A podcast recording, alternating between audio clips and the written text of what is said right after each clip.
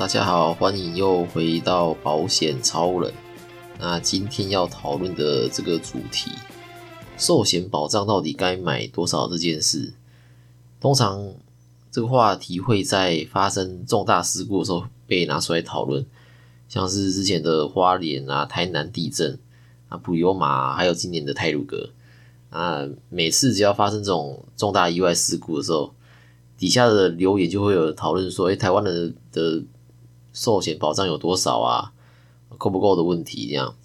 那二零二零年的寿险工会统计呢？呃，台湾人的这个寿险保障是有平均是有一百六十万，那死亡给付是六十六万。那六十六万这个数字对一个在学的学生来说也许足够，因为这个阶段通常没有太多的家庭责任。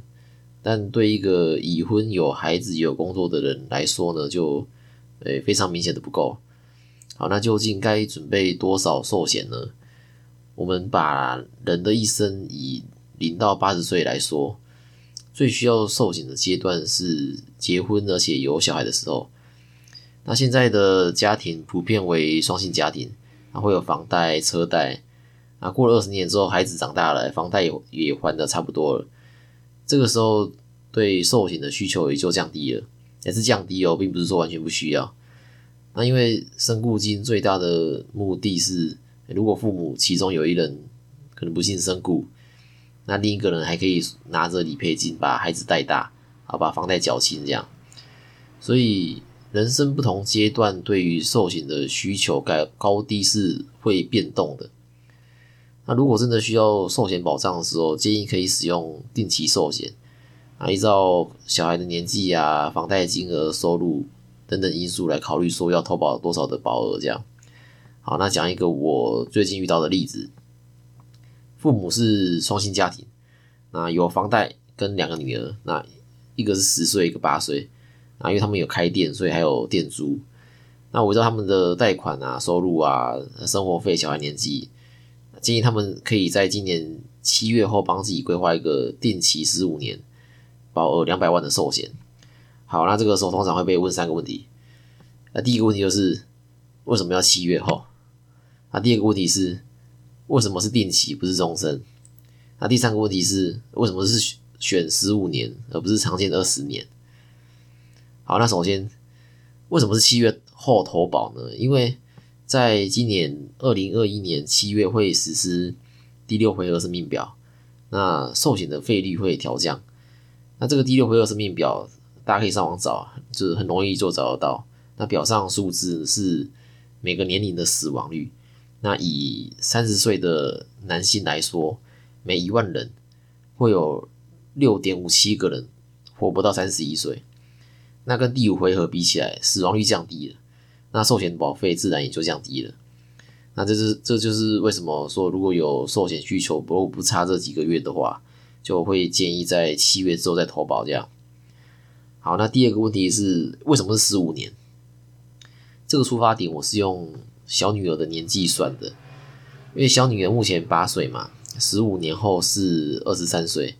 那二十三岁这个年纪，通常已经大学毕业，也开始工作，可以照顾自己了。那这个时候，父母的寿险需求也就降低了。再直接一点的想法是，小女儿八岁的时候，如果父母身故，跟二十三岁的时候父母身故，影响程度不同啊。因为你八岁的时候，你还没有办法照顾自己嘛，但是二十三岁的时候可以，对吧？那最后就是为什么是两百万这个数字？那这个是以他们的财务状况衡量啊。那衡量这个数字要考虑的因素很多。除了刚刚提到的孩子的年纪啊，有几个小孩呀？那未偿还的贷款剩多少啊？或者说有没有父母要照顾之类的？交叉组合之后会有很多不同的结果，那每个人也都不一样。那寿险工会呢，现在有做一个保障缺口的分析，他就会用类似刚刚提到的问题去算出说你目前的缺口。对，那网址呢，我会放在资讯栏，那大家可以点进去试算看看。那看过第六回合生命表，会发现台湾的死亡率其实很低，就算跟其他国家比也是，我们比日本、中国、美国，还有大部分的欧洲国家的死亡率都还要低。这个各国的死亡率列表可以在维基百科找到，那有兴趣的也可以去看一下。那我一样会把链接放在资讯栏里面。那在低死亡率的情况底下，会容易产生所谓的幸存者偏差理论。这个理论是二战的时候，美国想要降低飞机被击落几率做的一个统计。那一开始统计发现说，成功返航的飞机机翼的部分受损最严重，所以认为说要加强机翼的防护。那但有人就提出不同看法，他认为说应该要加强的不是机翼，而是发动机跟驾驶舱。因为一开始的统计只有把安全返、安全返航的飞机算进去，并没有把坠毁的飞机也算进去。那发动机跟驾驶舱并不是不容易中弹，而是中弹的话，成功返航的机会微乎其微。所以要加强防护的位置是驾驶舱跟发动机，而不是机翼。好，那套用在我们的生活上，其实也是，大家平常在路上看到的人都很健康嘛，然后四肢健全。所以会认为说跟自己没有关系，或者说呃这件事情离自己还很远。但是所有人都健康、四肢健全嘛？那并不是嘛？因为这类人通常会在医院啊，也也不会在路上拍拍照。